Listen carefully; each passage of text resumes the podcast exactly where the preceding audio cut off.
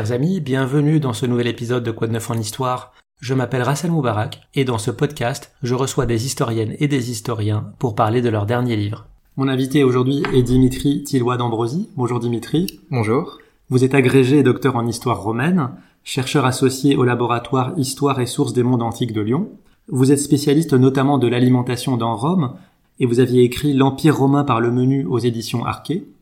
Et récemment, vous venez de publier 24 heures de la vie sous Néron aux éditions des presses universitaires de France, dans lequel vous nous faites déambuler dans la capitale de l'Empire romain en l'an 62. Vous précisez en introduction qu'il ne s'agit pas d'une approche exhaustive de la vie quotidienne à l'époque impériale, mais qu'il s'agit avant tout de restituer ce que pourrait être la journée typique d'un Romain aisé au temps de Néron, et plus largement de proposer une introduction à l'Empire romain.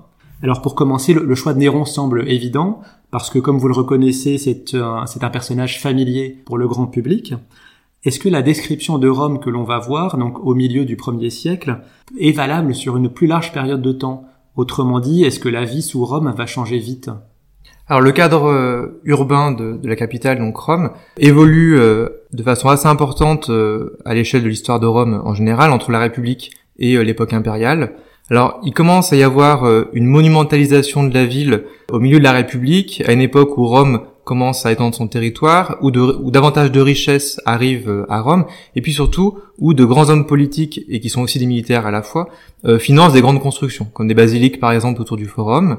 Mais il est vrai qu'à la fin de la République, Rome est encore une ville euh, sans plan directeur dans son aménagement et qui n'a pas forcément l'aspect monumental que peuvent avoir par exemple les grandes capitales du monde hellénistique comme Alexandrie bien évidemment.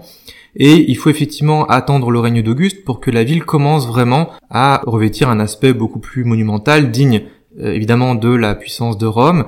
Auguste fait par exemple aménager euh, un grand forum et puis on peut retenir la célèbre citation à travers laquelle il dit avoir trouvé une ville de briques et l'avoir laissée en marbre ce qui montre bien cet effort pour la rendre plus belle, plus prestigieuse. Mais en réalité, on se rend bien compte pour les descriptions euh, postérieures au règne d'Auguste, beaucoup de quartiers de Rome sont encore des quartiers très populaires, qui n'ont pas du tout le, prestige, le rayonnement des quartiers comme euh, ceux du Palatin ou du Forum par exemple, comme le quartier populaire de Subur.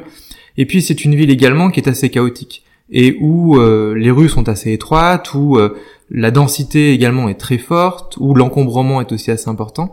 Et donc euh, le premier siècle est une phase encore voilà d'aménagement de la ville et qui gagne une parure monumentale beaucoup plus euh, beaucoup plus importante euh, durant les premiers siècles du Haut Empire. Alors arrivé à l'époque des Sévères au IIIe siècle, là on peut dire effectivement que la ville a atteint son son apogée. Alors il y aura encore des constructions assez importante à l'époque de Constantin au IVe siècle, avec la fameuse basilique de Maxence par exemple, mais il faut rappeler qu'au IIIe siècle, hein, l'Empire commence à connaître davantage de difficultés, notamment financières, mais aussi politiques et militaires. Euh, les empereurs commencent à être moins présents à Rome, ce qui évidemment ralentit également euh, le processus de construction et de développement de la capitale. Avant d'aborder la description de Rome en 62, telle qu'on la trouve dans le livre, 62 c'est deux ans avant 64, donc deux ans avant le grand incendie et je ne peux pas résister de vous poser la question, est-ce que Néron est le responsable de cet incendie? Alors encore aujourd'hui, dans l'imaginaire populaire, hein, Néron est souvent associé à ce, grand incendie hein, de 64. Aujourd'hui, les historiens hein, sont euh, globalement unanimes pour euh, dédouaner Néron de la responsabilité de cet incendie. Notamment, bon, une des raisons, c'est qu'en fait, euh, beaucoup de ses propriétés personnelles ont brûlé, ont disparu durant l'incendie. Et puis euh, également rappeler qu'en fait des incendies d'une ampleur similaire, voire même supérieure parfois, ont régulièrement frappé la capitale. Donc c'est vraiment un fléau qui est très fréquent. On en retrouve à l'époque flavienne, on en retrouve sous règne de Commode aussi, où il y a un incendie de, très grande ampleur. Donc c'est vraiment un fléau finalement qui est assez courant. Mais il faut rappeler que la postérité a fait de, fait de Néron vraiment l'empereur tyran par excellence, voire l'antéchrist pour les chrétiens. Et les persécutions justement qui ont suivi euh, l'incendie de Rome, à la suite duquel les chrétiens ont été désignés comme bouc émissaire, hein, eh bien, euh, ont contribué à euh, faire de Néron le coupable. Rappelons aussi que au lendemain de l'incendie, on en reparlera probablement après, Néron fait aménager un immense domaine palatial, hein, la Maison Dorée, et voilà, on a pu l'accuser d'avoir brûlé une partie de la ville pour récupérer des terrains. En tout cas, aujourd'hui, Néron hein, n'est pas jugé responsable de l'incendie. L'incendie a ravagé la ville pendant six jours et sept nuits. Il a touché euh, quasiment la totalité de la ville. Sur les 14 quartiers, trois furent complètement détruits. et sept ont connu des dégâts plus ou moins importants. Est-ce que justement la reconstruction s'est faite à l'identique? Est-ce que des leçons ont été tirées de l'incendie pour réaménager le territoire? Alors justement, euh, chez les historiens latins, on trouve des indications montrant que Néron a le souci effectivement de tirer des leçons euh, de l'incendie, puisque cet incendie, je le rappelle, était parti hein, du Circus Maximus, probablement d'une boulangerie ou de boutique où le feu était utilisé, mais euh, les très très fortes densités hein, de la ville de Rome font que, à la fois de population et de bâti, font que l'incendie a pu se répandre très très vite. Donc euh, l'idée a été justement de limiter les risques d'incendie en écartant davantage les bâtiments, en faisant des rues plus larges également pour euh, voilà prévenir hein, ce type de, menaces. La nouvelle résidence que Néron fait construire après l'incendie, la Domus Aurea ou Maison Dorée, en fait, elle ne va subsister que 4 ans. Et c'est sur son emplacement que sera construit le Colisée, que l'on peut encore admirer aujourd'hui. Justement, le Colisée est dans un état de conservation plutôt correct. Comment on explique cette persistance de l'architecture romaine dans un relatif bon état de conservation 2000 ans après? Si on prend le cas du, Colisée, donc qui est construit à l'époque euh, flavienne, il faut rappeler qu'en fait, euh, encore à la fin de l'Empire, et même à l'époque hein, des royaumes barbares, hein, après la chute hein, de l'Empire, euh, après la disparition de l'Empire romain d'Occident, l'édifice est encore entretenu. Alors après, au fil du Moyen Âge, il connaîtra divers, euh, divers fonctions. Il servira euh, même de lieu de résidence, voire de bergerie pour les, les, Romains. Mais il faut aussi rappeler que beaucoup de bâtiments ont disparu. Pourquoi? Parce qu'au Moyen Âge et à la Renaissance, notamment dans la Rome des papes, euh, les pierres ont souvent été exploitées et utilisées pour construire des églises, par exemple. Il y a même le projet d'ailleurs sur le Colisée de construire une immense basilique hein, en l'honneur des martyrs qui auraient été tués dans le dans l'arène. Alors, cela étant, euh, évidemment, euh, lorsqu'on visite hein, les, vestiges de l'Empire romain, on est frappé par leur conservation, par euh, leur monumentalité et le talent évidemment des constructeurs romains. Alors, il est vrai que les Romains maîtrisaient les techniques de construction de façon assez assez solide, et notamment, on pense au fameux béton romain qu'on appelle en latin l'opus caementicium, hein, ce qui a donné le mot ciment en français, et justement euh, de très récentes recherches ont été menées par le MIT, permettant de mieux comprendre justement la recette entre guillemets de la fabrication de, ce, béton, alors qui repose sur l'utilisation de pierres volcaniques euh, qu'on trouve de façon abondante hein, en Italie, dans la région de Rome, de Naples notamment. Ensuite, sur l'utilisation euh, d'une chaux qui est une chaux vive et qui n'est pas mêlée, et c'est visiblement un des secrets de la résistance de ce béton, et de l'eau de mer également.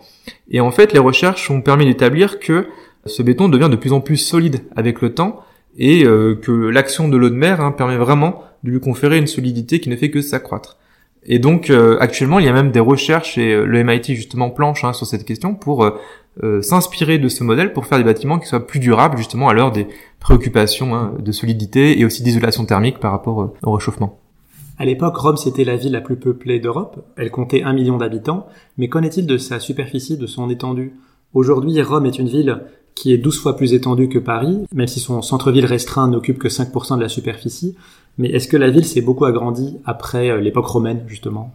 Alors, à l'époque d'Auguste, si on prend euh, une époque où Rome atteint vraiment son, son extension maximale, la ville fait à peu près 1300 euh, hectares, et effectivement, donc, un million d'habitants environ. Rome n'a pas toujours, évidemment, connu cette, cette taille, et c'est une fois de plus, à partir du milieu de la République, hein, deuxième siècle avant, premier siècle avant, où euh, il y a un exode rural assez important hein, et la ville euh, voilà euh, connaît une croissance démographique en raison de cet afflux de travailleurs mais qui vont aussi constituer une population assez pauvre hein, pour beaucoup d'entre eux. Et donc c'est vraiment un moment où la ville connaît une croissance formidable. Après durant l'époque impériale globalement la ville hein, garde une population plutôt stable et c'est à la fin de l'empire où là la population décroît fortement. Mais effectivement, la ville a connu une croissance exponentielle jusqu'à l'époque augustéenne, en débordant euh, des murailles qui avaient été construites euh, à la fin de l'époque royale, au début de l'époque républicaine. Et euh, la, croissance de la ville a parfois été mal contrôlée aussi. Dans le livre, la visite de la ville est assurée par Anicetus, qui est un personnage bien réel. C'est un affranchi, c'est-à-dire un ancien esclave qui a recouvert sa liberté. Il était le pédagogue de, de Néron, préfet de la flotte, et il apparaît sur les radars en 59, lorsqu'il échafaude le plan qui vise à se débarrasser d'Agrippine, la mère de Néron, euh, il essaie de simuler le naufrage de son navire. Ça ne marche pas, mais on termine quand même le travail en, en la poignardant. Et donc là, on le recroise trois ans après dans le livre, et c'est aussi pour une sale besogne. Alors effectivement, euh, on connaît bien cette, on connaît bien. On connaît l'histoire de cet Anicetus grâce à Tacite, mais on a peu d'indications hein, par ailleurs sur son origine, sa biographie. Mais on le présente souvent voilà pour ses crimes hein, euh, qu'il commet au service de Néron. Alors il faut rappeler que c'est un affranchi justement, mm. et que les auteurs euh, historiens de l'Antiquité, si on prend euh, Tacite, Cassius Dion par exemple, hein, sont des sénateurs. Or, les élites politiques traditionnelles voient euh, d'un mauvais œil l'ascension d'affranchis au service du pouvoir impérial. Ils estiment que c'est une forme de concurrence, donc on peut comprendre aussi comment les affranchis peuvent être représentés de façon très péjorative par les auteurs, et on n'hésite pas à les présenter comme de véritables imminences grises prêts à faire les basses besognes hein, au service de l'empereur. Alors, euh, Néron euh, fait confiance à Anicetus puisque Anicetus, donc un affranchi assez puissant, vous l'avez rappelé, qui était donc préfet de la flotte de Misène, donc qui est stationné près de Naples, a, on le devine, hein, une proximité avec le prince, un pouvoir assez important, une influence vraiment. Il a été un des précepteurs de Néron, donc Néron le connaît depuis son enfance, ce qui peut expliquer les liens de confiance hein, qui, les unissent. Et donc, euh, en 62, Néron lui confie une mission bien particulière, qui est d'éliminer, en tout cas d'élaborer un plan pour éliminer Octavie, qui est donc l'épouse légitime de Néron. Mais euh, le problème est que cette Octavie est très appréciée du peuple, elle est très populaire. Elle est la sœur de Britannicus, qui lui-même été assez populaire, et donc il ne peut pas risquer ouvertement de l'assassiner ou de la répudier. Donc il élabore un stratagème où Anicetus doit euh, volontairement voilà, avouer qu'il a eu une liaison avec Octavie, ce qui permet donc de qualifier Octavie de femme adultère et donc de la répudier. Donc le plan euh, fonctionne. Alors évidemment, Anicetus, du point de vue de l'opinion, en tout cas officiellement, doit être reconnu coupable. Il est exilé, mais c'est un exil arrangé avec Néron. Il est envoyé en Sardaigne dans une retraite dorée. Bon, après, on n'a pas plus d'indications sur la suite hein, de sa carrière, mais on devine voilà qu'il court, hein, qu'il coule euh, des jours heureux, à l'inverse hein, de la malheureuse Octavie, puisque Néron, en fait, à ce moment-là, déjà depuis quelque temps en réalité, euh, était pris d'une femme originaire de Pompéi qui s'appelle Popée, qui appartient à une illustre famille et qui est réputée pour euh, sa très grande beauté. Et donc, euh, Octavie constitue un obstacle hein, pour euh, cette union de cœur. Donc le livre, c'est la dernière journée et la dernière nuit d'Anicetus dans Rome, où il va justement se balader dans, les différents quartiers. Rome s'étend sur les fameuses sept collines, sur la rive gauche du Tibre. Est-ce que ces collines se ressemblent en termes d'organisation du, territoire? Est-ce que chacune est différente? Alors ces collines euh, ont déjà une histoire, une identité différente parfois. Et on peut opposer par exemple le Palatin, qui est la colline où réside l'empereur, et auparavant l'époque républicaine où résidaient les élites sénatoriales, donc on pourrait dire que c'est vraiment une zone plutôt réservée aux élites. À l'inverse de l'Aventin, plus au sud, qui représente plutôt la colline du peuple, de la plèbe. Pourquoi? Parce que à l'époque républicaine, il y a eu plusieurs épisodes où la plèbe est entrée en sécession face aux élites sénatoriales pour obtenir plus de pouvoir, plus de place dans la cité, dans la vie politique. Et donc, euh, on y trouve le temple de Cérès, hein, par exemple, qui justement, dès l'agriculture, est associé euh, de façon assez étroite euh, au peuple. Et donc, ces collines possèdent effectivement parfois une, un profil différent. On peut penser au Capitole aussi, qui est une colline davantage religieuse, hein, puisque c'est là qu'on trouve le temple de la triade capitoline, mais aussi bien d'autres sanctuaires et chapelles dédiés aux divinités principales de Rome. En tout cas, elles sont des points de repère assez importants dans la Rome antique. Alors aujourd'hui, lorsqu'on se promène dans Rome, Bon, à part le Capitole, le Palatin, mais beaucoup de ces collines ont été beaucoup, euh, ont été assez arasées, donc il est plus mm. difficile de les distinguer. On voit que Néron va se balader parfois dans les bas-fonds de la ville en se, déguisant. Est-ce que le cas inverse est vrai aussi? C'est-à-dire, est-ce que les gens populaires allaient dans ces quartiers cossus, les quartiers du pouvoir, ou est-ce qu'on observait quand même une ségrégation spatiale? Alors, on met souvent en, avance, en avant pardon, les, les inégalités, les contrastes sociaux euh, à Rome.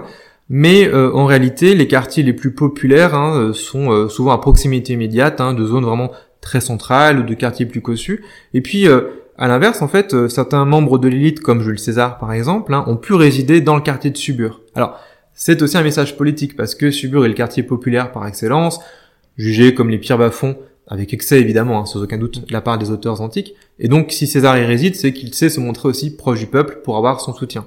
Mais à l'inverse, effectivement, au forum, par exemple, qui est un lieu de prestige, parce que c'est un lieu de pouvoir, bah, on devine à travers les sources, hein, on y trouve une, une, foule assez bigarrée et socialement aussi euh, assez hétérogène en fait. Subur, vous l'avez cité, c'est le quartier, euh, disons, le plus malfamé, en tout cas le, plus populaire. C'est un dédale de ruelles et on, l'associerait volontiers à un coupe-gorge. Qu'est-ce qu'on y risquait vraiment et euh, quel crédit on peut donner aux descriptions des auteurs, qui sont, vous l'avez dit, de la, de la bourgeoisie, qui peut-être ne s'étaient jamais rendus dans ces quartiers-là? Alors, il faut toujours être très prudent avec les sources euh, antiques, et notamment euh, des auteurs qui seraient des auteurs euh, plutôt satiristes, ou bien des auteurs qui appartiennent justement aux élites, notamment sénatoriales, hein, et qui portent un regard souvent condescendant, méprisant envers les catégories les plus populaires. Et ils n'hésitent pas justement à décrire de façon un peu outrancière ces quartiers davantage associés au peuple. Hein, c'est le cas de Subur effectivement, qui, si on lit les sources, hein, se présente plutôt comme un coupe-gorge, mais il faut toujours être très très très prudent avec ce genre de description. Euh, on pourrait faire le parallèle avec euh, les descriptions de l'East End à Londres au 19e siècle finalement, où euh, mm. là aussi on a des descriptions effrayantes et terrifiantes, mais qui probablement sont en décalage avec la réalité. Donc je pense vraiment qu'il faut ramener cela à une juste mesure. Effectivement des quartiers populaires, mais pas forcément le coupe-gorge qu'on peut imaginer. Alors en tout cas, ce qu'on peut y trouver, et ça, ça apparaît de façon assez nette dans les sources, chez Martial par exemple ou Juvenal, c'est que ce sont des quartiers très animés, avec des activités commerçantes assez développées, hein, qui empiètent très largement sur la voirie, euh, beaucoup de marchands, mais effectivement aussi beaucoup de prostitution. Et justement, Subur est aussi étroitement associé à la prostitution, mais en réalité, on trouve cette activité partout dans la ville. L'image qu'on a habituellement de la Rome antique, elle est donnée par le cinéma, par les péplums. Ce sont les grands palais faits de marbre blanc immaculé, mais vous récusez cette description à plusieurs reprises. Est-ce que même les palais des quartiers cossus, ceux du Mont Palatin, le foyer du pouvoir impérial, ne répondaient pas à cette description quand même? Alors, il y a un décalage effectivement entre l'image qui est donnée de Rome par le cinéma. on peut penser notamment à, Gladiator, où dans les vues aériennes de la ville, on a une ville qui est très très blanche, euh, une image très très grise, très froide pour faire ressentir justement cette blancheur du marbre. Euh, toute la ville n'est pas de marbre, hein, loin de là, contrairement à la citation euh, d'Auguste. effectivement, les bâtiments publics, les temples, les bâtiments politiques sont revêtus de marbre, mais les habitations, les immeubles d'habitation, hein, les insulae, sont généralement construits en briques. Et dans les quartiers vraiment les plus pauvres, hein, les plus périphériques, on peut aussi trouver des constructions en bois en réalité. Donc euh, voilà, il faut vraiment nuancer cette image. Une ville aussi qui est très encombrée. Et là, on a des descriptions notamment du Juvénal dans les satires hein, qui euh, expliquent que c'est véritablement euh, dangereux de traverser la ville parce qu'on peut se faire écraser le pied, on peut se faire, voilà, on peut périr écrasé par les cargaisons des chariots. Donc voilà, très loin de la grande métropole avec ses grandes artères. Alors si on prend Alexandrie, là oui, on a des axes qui sont aménagé de façon beaucoup plus euh, ordonnée, mais c'est pas le cas euh, à Rome. Alors, concernant le Palatin, là en revanche, on a une monumentalisation croissante de cette colline qui prend un, aspect vraiment plus euh, voilà, un lieu de pouvoir en fait qui s'affirme. À l'époque de Néron, le palais n'est pas vraiment un palais au sens où on l'entend, c'est une résidence aristocratique, aristocratique classique finalement, héritée de l'époque augustéenne. C'est plutôt à la période suivante, à l'époque des Flaviens, donc fin 1er siècle, où là le palais commence vraiment à se développer et à prendre une ampleur euh, sans précédent. Et puis après ça se confirme au deuxième, troisième siècle. Si je poursuis dans l'idée précédente, est-ce que vous diriez que Rome était une ville sale? Notamment, est-ce qu'elle était régulièrement euh, sujette à des épidémies et liées à une éventuelle mauvaise qualité de l'eau? Parce qu'on sait que Rome était desservie par un vaste réseau d'aqueducs, mais qu'en était-il de la potabilité de l'eau? Alors on associe souvent les, Romains euh, à l'hygiène, parce qu'on pense au bain effectivement, un accès à l'eau qui est assez répandu. Alors il est vrai que les Romains ont vraiment le souci dans les villes hein, euh, d'offrir de l'eau à la population et cela de la façon la plus large possible. Alors il n'y a pas d'eau courante à domicile, ou alors c'est très rare en fait. Hein. C'est vraiment les plus riches qui peuvent avoir de l'eau courante chez eux. Donc autant dire hein, que c'est assez limité. Et d'ailleurs, le pouvoir encadre de façon assez stricte hein, l'accès à l'eau. On sait qu'il y a des, mesures judiciaires qui existent contre ceux qui euh, tenteraient de dévier euh, l'eau courante chez eux. Bon, cela étant, la population romaine hein, fait face à, divers problèmes de santé publique. Alors effectivement, la ville est régulièrement touchée par des épidémies. Et il faut rappeler que Rome se trouve dans un environnement plutôt malsain, plutôt marécageux. Toute la région de Latium antique hein, est quand même euh, couverte de marécages, donc on a fréquemment, notamment durant l'été, des épidémies de, enfin des pics de mortalité plutôt liés à la malaria, transmises notamment en ces périodes hein, de, forte chaleur à la fin de l'été. Ce qui se poursuit d'ailleurs au Moyen Âge hein, et la Renaissance. Donc ça c'est un, premier problème que l'on peut que l'on peut rencontrer. Alors ensuite évidemment euh, du fait de la promiscuité dans les quartiers les plus pauvres, hein, un phénomène épidémique un peu diffusé assez assez rapidement. Alors après plus ponctuellement on a euh, des pestilences, des, épidémies qui sont mal identifiées dans les textes. Hein. Avant la fameuse grande peste antonine, qui est une épidémie de variole au passage, hein, mais euh, on sait que voilà, c'est un fléau qui peut venir, euh, qui peut survenir assez fréquemment. Ensuite, autre phénomène médical qui, touche la population assez largement, ce sont les parasites. Alors des parasites qui viennent de diverses sources, d'une alimentation dont les conditions de conservation, dont les conditions sanitaires sont pas forcément optimales. Et c'est pour ça que dans les textes médicaux, on trouve de très nombreuses recettes pour euh, chasser les vers intestinaux. Donc ça, et ça l'archéologie le montre, on a retrouvé des traces de parasites dans les puits, dans les latrines, ce qui montre que les Romains étaient vraiment infestés de parasites. Hein. Ça, ça semblait un problème assez important. Et puis finalement, l'eau des termes qu'on associe souvent justement à l'hygiène du corps, on le devine à travers les textes, et on le voit aussi par euh, les analyses qu'on peut être menées sur des sites, est aussi largement contaminée, d'autant que les médecins conseillaient souvent aux malades d'aller dans les bains pour se soigner. Donc résultat, on avait une eau qui n'était pas forcément source de, bonne santé, et même au contraire. Vous rapportez un détail qui a retenu mon attention et, sur lequel vous venez de parler, c'est les latrines. Alors non pas que je sois particulièrement attiré par tout ce qui est scato, mais ça montre que votre description de la vie quotidienne de Rome n'élude aucun aspect. Et donc si je comprends bien, quand on se baladait dans certains quartiers de Rome, il ne fallait pas marcher trop près des murs au risque de se voir mouillé par autre chose que de l'eau, c'est ça? Oui, alors ça c'est ce que rapportent hein, les, auteurs euh, satiristes, hein, effectivement, avec le risque hein, de, eh bien, de se voir jeter sur la tête le contenu d'un pot de chambre. Alors là aussi, il y a une distinction entre les plus riches qui possèdent chez eux des latrines, parfois reliées euh, à l'égout, mais pas tout le temps, et les plus riches, quant à eux, eh bien, euh, effectivement, dépendent ou de pots de chambre hein, installés euh, dans euh, des petits appartements, ou bien de grands, de latrines publiques en fait, qui sont des salles qui peuvent accueillir hein, parfois une quinzaine, une vingtaine hein, d'usagers. Alors il n'y a aucune intimité puisque les, les sièges ne sont pas cloisonnés. C'est même un lieu de sociabilité, visiblement, enfin d'après ce que laissent entendre les sources, notamment satiriques. Et alors un lieu d'aisance et un lieu, bon, là aussi on le devine pour revenir sur la question de la santé, où on peut facilement euh, bah, être contaminé par des parasites, hein, puisque euh, l'éponge hein, qui sert à se nettoyer, eh bien, euh, est réutilisée par les usagers suivants. Elle est simplement rincée dans l'eau qui mm. passe dans une rigole au pied des usagers. Donc voilà, ça peut être aussi un lieu de contamination. Mais en tout cas, c'est un lieu essentiel hein, pour le, le, quotidien. Alors, faut savoir aussi que euh, à l'époque de Vespasien, bon ça c'est une anecdote hein, qui est assez célèbre, euh, l'urine était euh, l'objet de taxes, hein, d'où l'expression l'argent n'a pas d'odeur. Pourquoi? Parce que utilisé très largement notamment par les tanneurs, par les foulons hein, qui traitent le textile pour le nettoyer. Je voudrais qu'on revienne rapidement sur quelques points, quelques aspects de la vie quotidienne. Pour tout le détail et tout le reste, ce sera dans le livre, bien sûr. Tout d'abord, vous décrivez l'organisation politique de la cité. Rappelons que la phase de la République s'est achevée quelques années auparavant et que donc là, sous Néron, nous sommes dans la, phase de l'Empire, euh, après que le titre d'Auguste ait été attribué à Octave pour la première fois. Et donc le pouvoir de l'empereur est à la fois civil, militaire et religieux, et vous insistez sur tous les contre-pouvoirs, et notamment celui du Sénat. Mais quand on lit la description de, l'organisation du pouvoir, on a quand même l'impression que Néron possédait un pouvoir pratiquement absolu. Effectivement, pour comprendre le pouvoir de, Néron, que possède Néron, il faut retourner en 27 avant Jésus-Christ. Hein. C'est le moment où, en janvier 27 avant Jésus-Christ, Octavien, euh, donc petit-neveu de, César, hein, euh, obtient, enfin se voit confirmer plutôt les pouvoirs d'exception qui lui avaient été confiés par le Sénat dans la guerre contre Cléopâtre et Marc-Antoine. Et donc, en 27 avant Jésus-Christ, hein, euh, Octavien apparaît comme celui qui a ramené la paix à travers l'Empire et se voit accorder le titre d'Auguste qui est un titre religieux en fait. Hein. Littéralement, c'est celui qui est euh, augmenté par les dieux, protégé et choisi par les dieux en quelque sorte.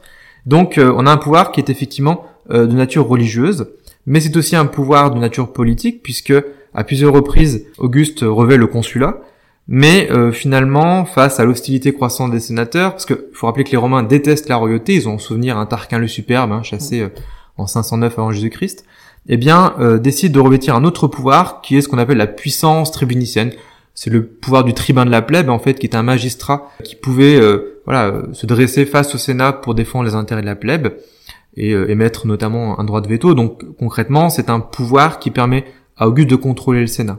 Cela étant, on a trop en tête nos modèles occidentaux de séparation et modernes de séparation des pouvoirs parce que par exemple un consul avait autant au fil de sa, carrière, de sa carrière un pouvoir militaire que politique puisque mmh. un ancien consul pouvait tout à fait ou un proconsul pouvait gouverner une province mais aussi diriger des légions. Donc les deux peuvent se mêler intimement, et de même que un consul, un magistrat supérieur, peut consulter les hospices. Et donc euh, c'est aussi un pouvoir religieux. Donc en fait, souvent les, différentes dimensions se mêlent de façon assez assez étroite. Et donc un pouvoir militaire, puisque euh, Auguste possède ce qu'on appelle un imperium, donc un pouvoir de commandement euh, sur l'ensemble des légions de l'empire. Donc il contrôle les différents et puis un pouvoir de, de justice également mmh. et de législation. Donc ce qui lui confère effectivement des pouvoirs très étendus. Mais en réalité, Auguste tient à faire en sorte qu'il y ait une illusion, c'est-à-dire qu'il euh, n'a pas fondé une monarchie en 27, mais il veut faire croire en quelque sorte que c'est une continuité avec l'époque républicaine. Alors, les auteurs antiques comme Cassius Dion, par exemple, au IIIe siècle, ne sont pas dupes, hein, mais euh, en réalité, c'est le discours officiel du pouvoir. Et donc, euh, pour faire vivre cette illusion, l'empereur doit respecter le Sénat, qui, sous la République, est justement un pôle important du pouvoir et respecter la dignité des sénateurs qui incarnent justement la continuité républicaine. Donc tout mauvais empereur, eh bien ces mauvais empereurs en fait sont euh, jugés comme tels. Pourquoi? Parce que ils se sont opposés aux sénateurs.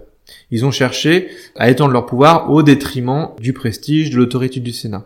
Et les empereurs comme Caligula, comme Néron, plus tard Commode par exemple, sont jugés tyranniques justement parce qu'ils ont brisé en quelque sorte cet équilibre. Alors après, au IIIe siècle, euh, cette dimension monarchique du pouvoir est beaucoup plus affirmée et puis euh, s'affirme très clairement au IVe siècle, hein, à l'époque notamment de Dioclétien. Le pouvoir de l'empereur est aussi d'ordre religieux, et la religion justement est omniprésente chez les Romains, qui ont une relation utilitariste à leur dieu, c'est-à-dire qu'ils les célèbrent en échange des faveurs qu'ils leur accordent. Et donc la pratique classique, c'est celle du sacrifice. Qu'est-ce qu'on sacrifie exactement? Déjà, euh, étymologiquement, hein, sacrifier, c'est vraiment euh, faire le sacré. Le sacrifice par excellence, c'est le sacrifice sanglant d'un animal. Alors ça peut être un bœuf, un porc, un mouton, un coq. Hein. Ça dépend de la divinité. Hein. À chaque divinité correspond un type d'animal qui est sacrifié. Donc par exemple pour Esculape du Lamétine, c'est un coq. Le sacrifice peut aussi passer par d'autres types d'offrandes. Il peut s'agir du vin sous forme de libation que l'on va verser sur l'autel, ou bien de parfum ou d'encens offert à la divinité. En tout cas, on est dans une logique de don et de contre-don, c'est-à-dire que on peut effectuer une offrande pour remercier un dieu d'un vœu qui a été accompli, donc c'est une forme d'ex voto, ou à l'inverse, effectuer un sacrifice pour obtenir une faveur du dieu. Et c'est vraiment sur cet équilibre que repose ce qu'on appelle en latin la pax deorum, la paix des dieux, donc un équilibre entre le monde des dieux et le monde des hommes. Et euh, toute rupture de cet équilibre peut entraîner évidemment la colère des dieux et euh, des cataclysmes comme des épidémies, euh, des catastrophes naturelles par exemple. Je l'avais dit en introduction, vous avez beaucoup travaillé sur l'alimentation au temps de Rome, et Anicetus, votre personnage, va fréquenter les auberges populaires et va terminer sa journée au banquet du prince. Pour vous, ce serait quoi le repas idéal sous Néron, vin compris? Déjà, il faut rappeler que le, le, repas impérial, en fait, se calque hein, sur le modèle euh, du repas aristocratique classique, qui constituait généralement euh, de différents services. On trouve tout d'abord des, des, entrées qui constituent ce qu'on appelle en latin la, la gustatio, donc là, on peut y trouver des fruits de mer, des huîtres également, des coquillages qui sont euh, très appréciés, consommés avec du vin mielé, donc qu'on appelle le mulsum, et qui possède aussi des vertus médicinales d'ailleurs, hein, qui est très employé en médecine et qui prépare la digestion justement. Euh, on peut consommer aussi à ce titre de la laitue avec du vinaigre, hein, qui permet de préparer le ventre à recevoir les différents mets, des légumes également par exemple. Ensuite viennent les plats plus de résistance, constitués de, de, de, viande, alors ça peut être du gibier ou de la viande d'élevage, du porc par exemple, ou des poissons, ou des volailles, servis en sauce, des sauces assez complexes hein, parfois, où prédominent les épices, et dans les livres de recettes qu'on a conservés, euh, on peut avoir parfois jusqu'à une dizaine d'épices, hein, de plantes aromatiques, on avoir du poivre par exemple, euh, qui est très apprécié, mais aussi mêlé avec des saveurs plus sucrées comme du miel, donc on a vraiment un mélange assez complexe de saveurs qui euh, peut nous paraître un peu exotique hein, pour euh, nos papilles euh, françaises. Et puis enfin les desserts, constitués de fruits généralement, mais aussi de pâtisseries, parfois souvent des gâteaux à base de céréales, de miel, parfois de fromage également. donc voilà, ça c'est le repas classique. Alors après qui va se décliner en différents services, avec plus ou moins de simplicité selon les occasions. Mais en tout cas, le, banquet est vraiment un ferment de sociabilité, et pour l'empereur, c'est aussi un moyen de gouverner et de mise en scène du pouvoir. Ça, on le voit assez bien dans les sources antiques. Et question bonus, on mangeait allongé, comme on le voit dans les films? Alors, le principal repas de la journée, donc qui est le repas du soir, alors plutôt la fin d'après-midi en réalité, mm.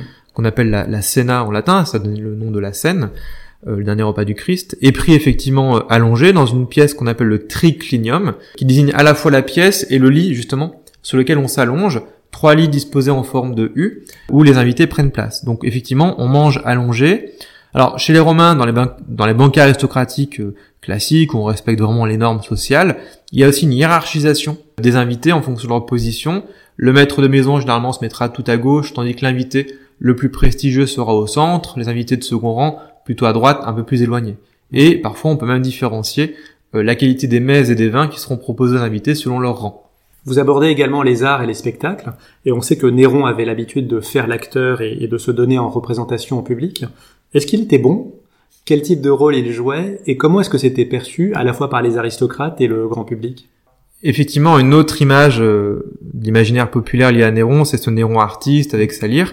Elle est très présente dans les sources et historiquement, elle semble voilà, c'est une image qui semble véridique, mais il y a une incompréhension de la part des auteurs de l'époque, euh, si on hein, par exemple, vraiment euh, ancré dans la tradition romaine, euh, soucieux de la vertu du peuple romain et des citoyens. Pourquoi? Parce qu'en fait, Néron est un prince philhellène, qui est amoureux de la culture grecque, or, l'art lyrique tient une place importante dans le monde grec. Et justement, c'est ce goût prononcé, très prononcé pour le monde grec, et c'est ce qui illustre également euh, la tournée, on pourrait dire, hein, des concours lyriques que fait Néron en Grèce, passe très très très mal auprès des Romains. En réalité, pour Néron, c'est une façon aussi de s'assimiler au dieu Apollon, un dieu des arts et de la beauté. Euh, et donc il s'adonne avec passion, il s'entraîne beaucoup hein, également au chant. Et il utilise même certaines techniques, comme par exemple euh, consommer du poireau de façon abondante pour améliorer sa voix. On raconte également qu'il fait apposer sur sa poitrine des lamelles de plomb. Alors est-ce que c'est efficace ou pas? Bon, je suis pas certain, mais en tout cas, qui sont supposés améliorer sa voix. Mais euh, les auteurs antiques nous disent que il est d'une, son chant est d'une qualité discutable. Donc il y a un décalage entre l'image que Néron a lui-même et le, la, réception euh, par les contemporains. En tout cas, voilà, c'est vraiment euh, quelque chose qui est important. Alors, on perçoit une gêne hein, de la part des auteurs parce que c'est très mal vu qu'un empereur, euh, voilà, soit davantage un histrion que vraiment un prince, mais ça correspond pour Néron finalement à une esthétique du règne. Et il y a un décalage, une incompréhension. d'autant que, d'autant que même s'il était mauvais, on pouvait pas vraiment le huer, non? Effectivement, on a souvent dans les textes antiques et dans les biographies impériales notamment des descriptions euh, de l'attitude du prince dans les édifices de spectacle, qu'il s'agisse de l'amphithéâtre ou du théâtre. Et justement, c'est un lieu privilégié du contact entre le prince et son peuple, où il peut chercher l'appui du peuple, mais également parfois un lieu peut se manifester sa cruauté. Et euh, on raconte que euh, il était capable de faire. Après, il faut être très très prudent avec ce genre de sources hein, où il y a beaucoup d'inventions. Mais en tout cas, on raconte, c'est Suétone de mémoire, qui dit que il pouvait faire attendre des heures en plein soleil hein, le peuple pour l'écouter ou assister à des représentations. On sait également qu'il y avait des gardes donc responsables de la, de la, de la sécurité dans les, dans les gradins et puis euh, du calme également et euh, qui pouvaient probablement agir si jamais il y avait euh, des huées trop fortes contre, contre l'empereur. La journée se termine pour Anicetus qui finit par s'auto-dénoncer. Il va être exilé en Sardaigne, vous l'avez dit, où il va a priori passer des jours paisibles. Comment ça se termine pour Octavie? Alors pour Octavie, les choses hein, se terminent assez mal puisque elle est envoyée en exil et finalement euh, elle est destinée à les condamner à mourir. Alors souvent pour les aristocrates, euh, et euh, c'était le cas pour pour Sénèque par exemple, hein, la condamnation est une condamnation au suicide. Donc elle doit s'ouvrir les veines, mais c'est ce que nous racontent hein, les historiens antiques. Comme le sang ne s'écoule pas assez rapidement, on n'hésite pas à la plonger dans une baignoire d'eau bouillante pour précipiter sa mort. Donc un sort hein, tout à fait tragique. Mais bon, il faut rappeler que Tacite notamment à une façon de raconter l'histoire assez théâtrale, parfois probablement en inventant des détails. Par exemple, si on revient sur la mort d'Agrippine, la mère de Néron, qui meurt hein, euh, voilà, sous les coups des hommes de, son fils. Euh, l'épisode du bateau qui se disloque hein, dans la baie de Naples, selon certains historiens contemporains, est peut-être une invention de mise en scène euh, de, de l'historien. Ceci dit, à l'époque, il n'y avait pas beaucoup de morts naturelles hein, parmi ces, ces, gens de pouvoir. Même pour Néron, ça se termine mal puisque il se suicide en 68. Oui, alors euh, les années 60, alors notamment euh, après la conspiration de Pison, qui est une conspiration de très grande ampleur, y compris dans les cercles les plus proches du pouvoir, et Sénèque justement fait partie des victimes hein, de cette euh, de cette répression, entraîne une forme de cercle vicieux où justement la répression et la peur de Néron qui est grandissante, hein, c'est le propre du tyran que d'être peureux et voilà craintif et paranoïaque effectivement, entraîne un, un, cycle de répression sans, sans, frein quasiment. Et dans les sources antiques, on a des listes assez abondantes hein, des, victimes de la répression. Et au final, effectivement, en 68, donc euh, un an avant sa mort, Néron doit affronter une révolte d'un gouverneur qui est Vindex, donc en Gaule lyonnaise, et euh, ensuite d'autres gouverneurs à leur tour se, révoltent, hein, euh, et donc Néron finit par se suicider de façon assez pitoyable, hein, d'après les descriptions qu'on a chez les auteurs antiques. Pour terminer, Dimitri, je sais que vous êtes un amoureux de Paris et que vous aimez y déambuler, pas forcément animé des mêmes intentions qu'Anicetus. Au premier siècle, Paris s'appelait Lutèce, c'était une petite ville. Elle faisait partie de la Gaule lyonnaise, donc la ville principale c'était Lyon, Luc du. Son emplacement exact n'est pas connu avec certitude. L'hypothèse la plus probable, c'est que le site corresponde à l'actuelle île de la Cité, mais Nanterre, c'est aussi une possibilité. Qu'est-ce qui reste aujourd'hui comme vestige romain à Paris? Aujourd'hui, la topographie du Paris antique hein, est, beaucoup mieux connue grâce aux fouilles archéologiques qui ont été menées. Alors, on a plusieurs vestiges euh, notables hein, dans Paris. Bah, déjà, sur le parvis de Notre-Dame de Paris, sur l'île de la Cité, on a la, crypte archéologique où on peut voir des vestiges, euh, notamment des quais euh, de l'époque romaine. Ensuite, on a les thermes de Cluny, où se trouve le musée du Moyen Âge actuellement, hein, des beaux vestiges des thermes d'époque d'époque impériale. On a évidemment les fameuses arènes de Lutèce hein, dans le 5e arrondissement. Et puis euh, d'autres traces moins visibles, mais euh, qui ont bien laissé leur marque quand même. Euh, la rue Saint-Jacques, par exemple, hein, qui constituait un des, des cardos de, de, la ville, et donc qui suit en fait hein, le tracé de la, de la, ville romaine. Merci beaucoup Dimitri Merci beaucoup Ambrosi d'avoir accepté cette invitation. Je rappelle le titre de votre livre, 24 heures de la vie sous Néron. C'est aux éditions des presses universitaires de France et déjà disponible en librairie. Et quant à moi, je vous remercie de nous avoir suivis et je vous donne rendez-vous bientôt pour un prochain épisode.